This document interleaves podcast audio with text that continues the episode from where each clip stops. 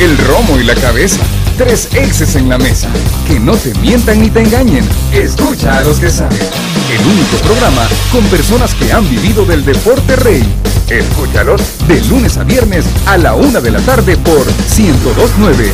Síguenos en nuestras redes sociales como los ex del fútbol. Los ex del fútbol es por cortesía de Dolocrim, de Laboratorios Suizos, el lomo y la aguja. Mucha carne. Bactredo Mati y Super Selectos. Hola, ¿qué tal amigos? ¿Cómo están? Bienvenidos a su programa Los Ex del Fútbol. Hoy en día viernes, eh, encantado de poder eh, conducir este programa en el que eh, ayer se cerró la jornada 4 de la fase 2 de la primera división del fútbol profesional. Se cerró con ese partido en el que para muchos fue un partido intrascendente entre Once Deportivo como local, empatando a cero con Jocoro, un punto que a Jocoro lo mantiene vivo y que va a ser interesante lo que se le viene a Jocoro también como local en esta, en esta jornada. Este viernes también queda la pauta para hablar acerca de lo que se viene en esa jornada número 5, esa jornada 5 con también partidos bastante importantes, duelos directos de clasificación, duelos interesantes también para eh, aquellos equipos que pretenden postularse ya y dar un paso firme en esa clasificación. Vamos a iniciar el programa eh, saludando como siempre a nuestros amigos eh, panelistas. ¿Cómo estás, Emiliano? ¿cómo te va? ¿Qué tal? Buenas tardes. Bueno, como tú dices, eh, el partido de ayer dejó algunas dudas y sobre todo apretó mucho más el grupo. Entonces hoy hay que sacarle, empezar a sacar la calculadora, sobre todo para Once que el fin de semana tiene un partido muy difícil donde puede perder eh, ese eh, espacio de, privilegio que tenían puntuando su grupo. Y después, bueno, en todos los partidos hay que sacar la calculadora, ver dónde puedo sacar un punto, cómo roto a los jugadores. Va, a ser realmente muy interesante minuto a minuto.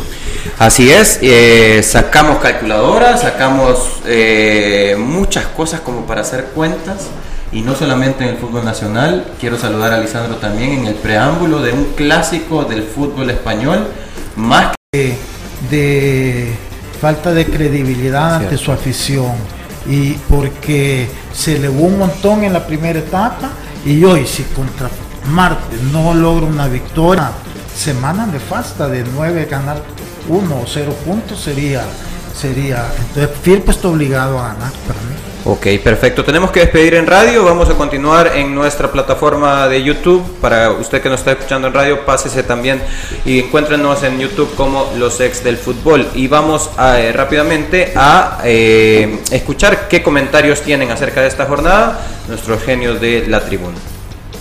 El fútbol, solo expertos lo manejan. Conoce la opinión de los genios de la tribuna. Los genios de la tribuna es gracias a El Lomo y la Aguja. Mucha carne. Y Alcacelser es Bayer.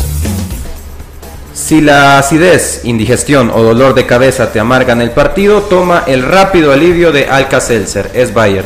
Hacíamos y lanzábamos la pregunta en redes sociales, eh, ¿podrá Once Deportivo conseguir los tres puntos ante Alianza? Denis Argueta nos comenta puede lograr un empate, la verdad, que dejó, la verdad que dejó la gran oportunidad de hacer 10 puntos y estar en solitario. Pudo haber llegado ante Alianza sacándole ante Alianza sacándole 4 puntos. Totalmente de acuerdo contigo, Denis Argueta. Luego eh, Kevo Plata dice Copo de nieve. Le hablan Lisandro, Copo de nieve. Alianza lo gana 3 a 2. Saludos. Eh, Luis Calles comenta, está bien que lo regañe, eh, esto respecto al tema del el penal errado por, eh, por Tío. Está bien que lo regañe si no le parece la ejecución del penal, pero vamos, somos gente de fútbol. Loco, no podés mandar a tu capitán, un chico de 20 años, al frente en conferencia. Belial comenta, grande Domitzi, tampoco lo iba a aplaudir por la tontería que hizo. Luis Callas, patear un penal perdiendo eso eh, partear un, penal perdiendo, eso es tener lo de la gallina. Eh, hacerlo ganando 3 a 0 a pizarrear. Pregúntenle a Emiliano qué, qué se hace cuando alguien te pizarrea en la cancha. No, no, sé, pero pregúntale a Manuel. Bueno. a, los defensas son los que suelen poner justicia en ese aspecto. la verdad. creo que está claro que hay que tener personalidad para hacer eso. creo que es más valedero que lo haga eh, con el resultado en contra que con el resultado a favor. Ok, eh, la Lomita nos pregunta, y esto es para que platiquemos un poco, ¿qué piensan de los nuevos convocados a la selección absoluta?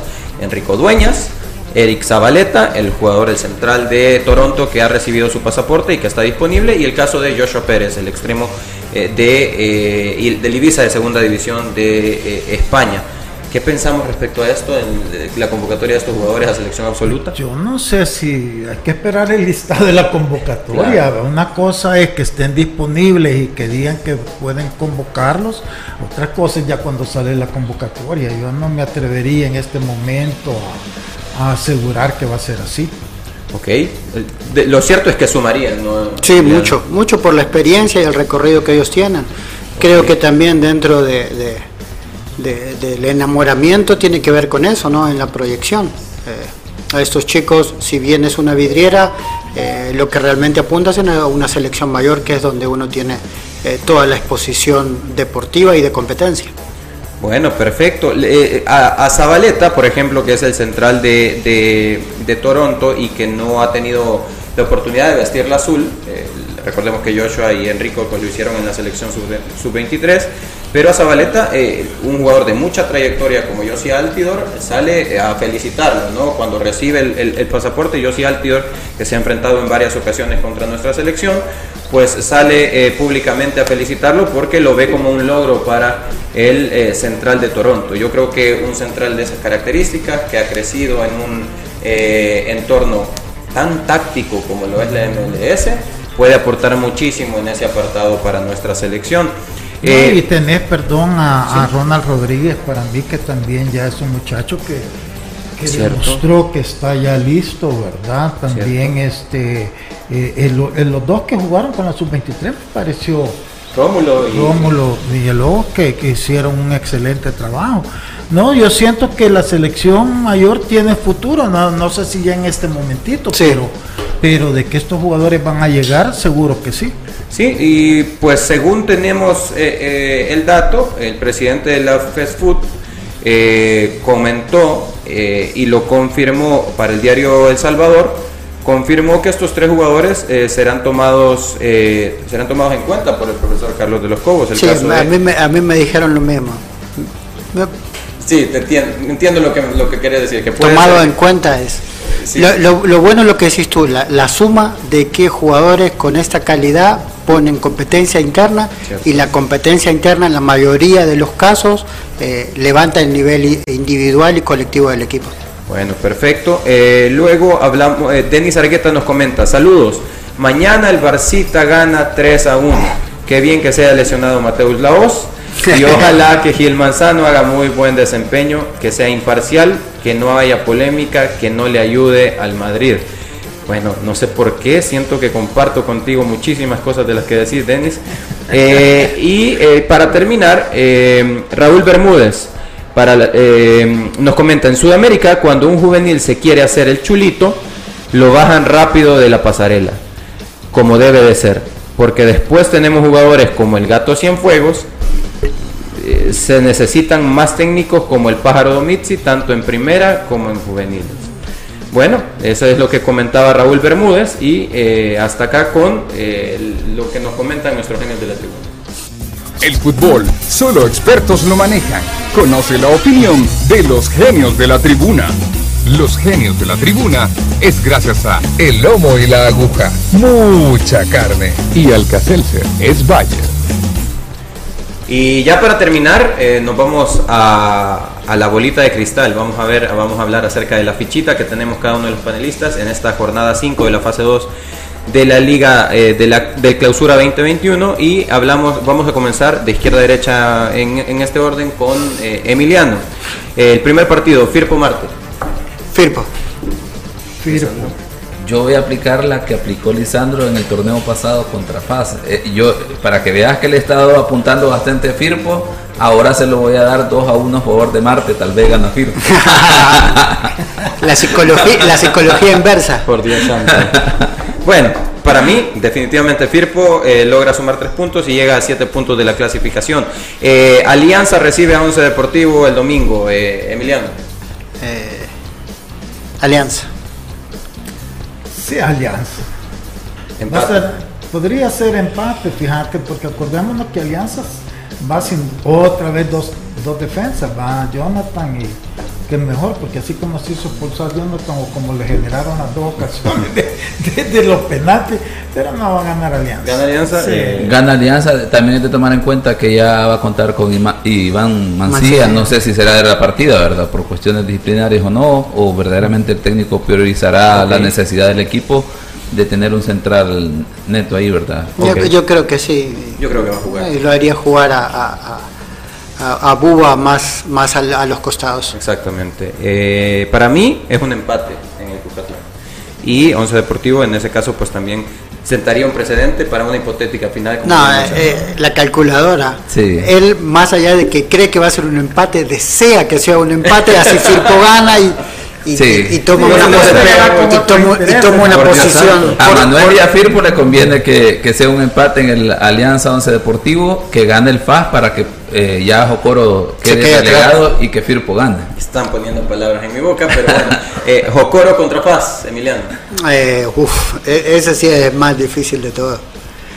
Se va a definir con un, rebote. Ok. No sé si... Un despeje de un arquero, rebota. Sí, le, pega, no, hoy, hoy no se puede que la pelota le pegue en el árbitro y entre. No, no ya, no vale. ya, no, muy bien. Ya, no, vale, es verdad, pero, pero se, se, va a definir así. No creo que sea un marcador abultado. Se va a definir por. ¿Y en favor de? Me gustaría que, sea a favor de FAS. Ok. Yo creo que empate. Eh, empate, para mí empate también. Un 1 a 1 con dos rebotes, con goles de dos goles. sí. Bueno, eh, Chalatenango recibe a Águila. Chalatenango. Ok. Chalate. Chalatenango con un 3 a 1. Casi que replica lo que le hizo a Santa Tecla, eh, a este Águila que no se le ve ánimo de nada todavía. Coincido con usted, yo creo que Chalate se lleva la victoria. Eh, Santa Tecla recibe a Sonsonate. Santa Tecla. Sí, Tecla. Tecla. Santa Tecla, un 2 a 0. Perfecto. Y cerramos con el municipal. perdón, Diana.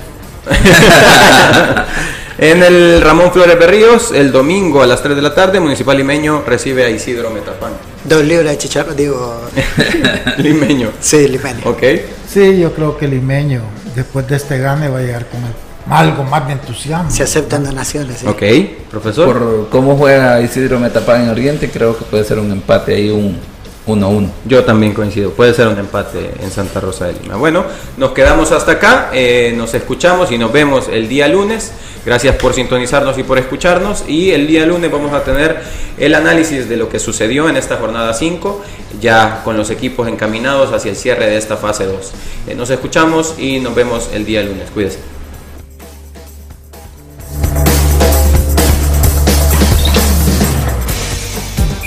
Esto fue Los Ex del Fútbol, el programa con el mejor análisis del fútbol nacional. Síguenos en nuestras redes sociales como Los Ex del Fútbol. Los Ex del Fútbol es por cortesía de Dolocrim, de Laboratorios Suizos, el lomo y la aguja. Mucha carne.